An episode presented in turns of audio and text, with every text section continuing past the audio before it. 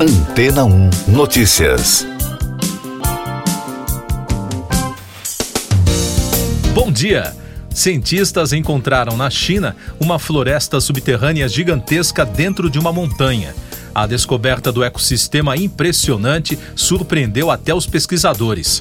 A abertura natural é considerada um sumidouro de 306 metros de comprimento, 150 metros de largura e 192 metros de profundidade. O local possui três entradas para a caverna e as árvores antigas alcançam cerca de 40 metros de altura. Engenheiros do Instituto de Geologia Karst relataram que o buraco na montanha ultrapassa 5 milhões de metros cúbicos, por isso está incluído na categoria de grande sumidouro, com uma floresta primitiva preservada que cresce em seu fundo. Segundo os especialistas, esses tipos de cavernas são conhecidos com o nome de paisagem kárstica, um tipo de geografia bastante comum na região autônoma de Guangxi-Zhuang, das proximidades da vila Ping, no município de Leye.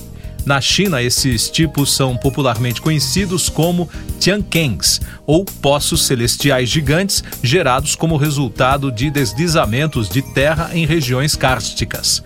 Mas esse tipo de formação não é uma exclusividade do país. Ele também é encontrado em diferentes regiões do mundo, como o México e a Papua Nova Guiné. Jorge Veni, do Instituto Nacional de Pesquisa de Covas e Karst, nos Estados Unidos, explicou ao portal History que no sul da China a topografia é propensa à formação de grandes sumidouros e cavernas com paisagens que parecem de outro mundo. A reportagem explica que a formação das paisagens kársticas se dá ao mesmo tempo em que o teto vai colapsando aos poucos até formar enormes sumidouros, como a da caverna descoberta. Algumas dessas regiões são protegidas pela Unesco como Patrimônios Mundiais da Humanidade. E daqui a pouco você vai ouvir no podcast Antena ou Notícias. Autoridades de saúde em alerta. Casos da varíola dos macacos se espalham pelo mundo. Arquivo de Militares Americanos tem mais de 500 registros de avistamentos de OVNIs. Câmara conclui votação de projeto que regulamenta ensino em casa. Países da América do Norte e da Europa detectaram dezenas de casos da varíola dos macacos desde o início de maio.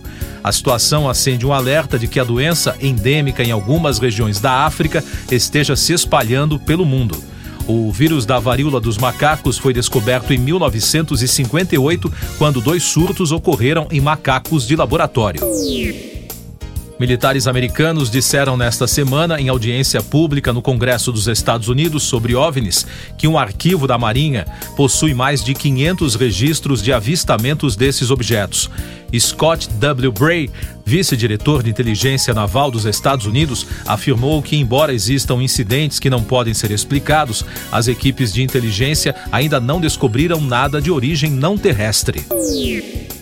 O plenário da Câmara dos Deputados concluiu na quinta-feira a votação do projeto de lei que regulamenta o ensino em casa. Com isso, a proposta segue para análise do Senado. Segundo o relatório, fica autorizada a educação domiciliar durante a educação básica, desde que os pais sigam algumas regras. Eu sou João Carlos Santana e você está ouvindo o podcast Antena 1 Notícias. Mais destaques internacionais: a guerra na Ucrânia a promotoria ucraniana solicitou a pena de prisão perpétua contra um militar russo de 21 anos no primeiro julgamento de crime de guerra. O sargento, acusado pelo assassinato de um civil de 62 anos, reconheceu os fatos e disse ter obedecido a outro soldado russo.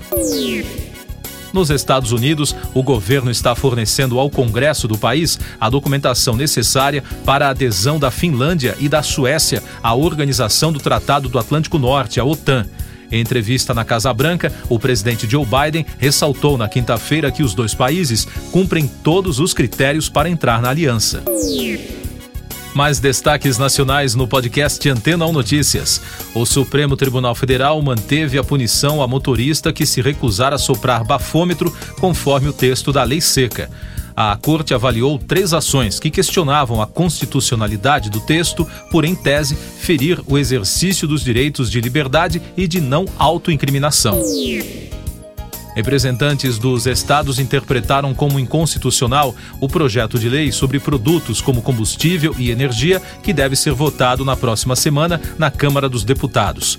Em entrevista à rede CNN, Décio Padilha, presidente do CONCEFAS, o Comitê Nacional de Secretários de Fazenda, Finanças ou Tributação dos Estados e do Distrito Federal, afirmou que o impacto do projeto pode chegar a 100 bilhões de reais para os estados.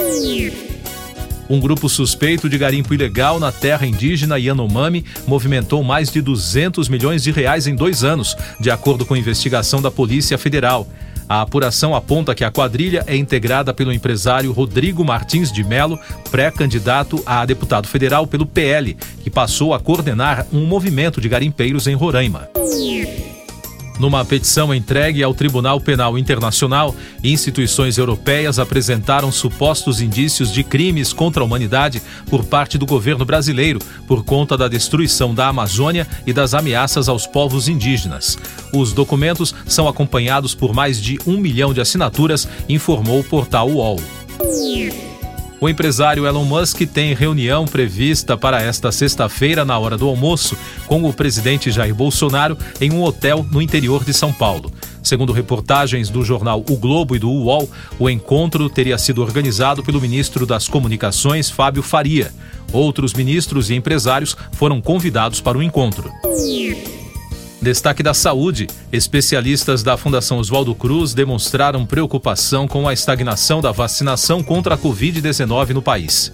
Em relatório divulgado na quinta-feira, a instituição aponta que 80% da população acima de 25 anos está com o um esquema vacinal completo, mas os dados sobre a dose de reforço são insatisfatórios entre os mais jovens e a imunização de crianças foi considerada lenta. Economia.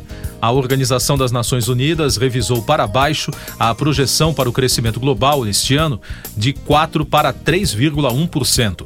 Em relatório, a instituição afirma que a guerra da Rússia na Ucrânia derrubou o processo de recuperação econômica da pandemia, além de ter provocado uma crise humanitária na Europa e elevado os preços de alimentos e commodities em todo o mundo. Noticiário musical. O compositor grego Vangelis, autor de trilhas sonoras famosas no cinema, morreu aos 79 anos. De acordo com o jornal britânico The Guardian, o músico morreu em um hospital na França onde estava sendo tratado. A imprensa grega informou que ele morreu em Paris. Não foi divulgada a causa da morte. Últimos destaques do podcast Antena 1 Notícias, edição desta sexta-feira, 20 de maio festa no mercado financeiro, pelo menos na Ásia. As bolsas asiáticas fecharam em alta hoje após a China reduzir juros em nova tentativa de reativar sua economia. E o presidente norte-americano Joe Biden desembarcou também no dia de hoje na Coreia do Sul, em sua primeira viagem à Ásia como presidente. Ele deve visitar uma fábrica da Samsung em Pyeongtaek, onde se reunirá com o novo presidente do país, Yoon Soo-yeol, que tem uma postura pró-Estados Unidos. Siga nossos podcasts em antena1.com.br. Este foi o resumo das notícias que foram ao ar hoje na Antena 1.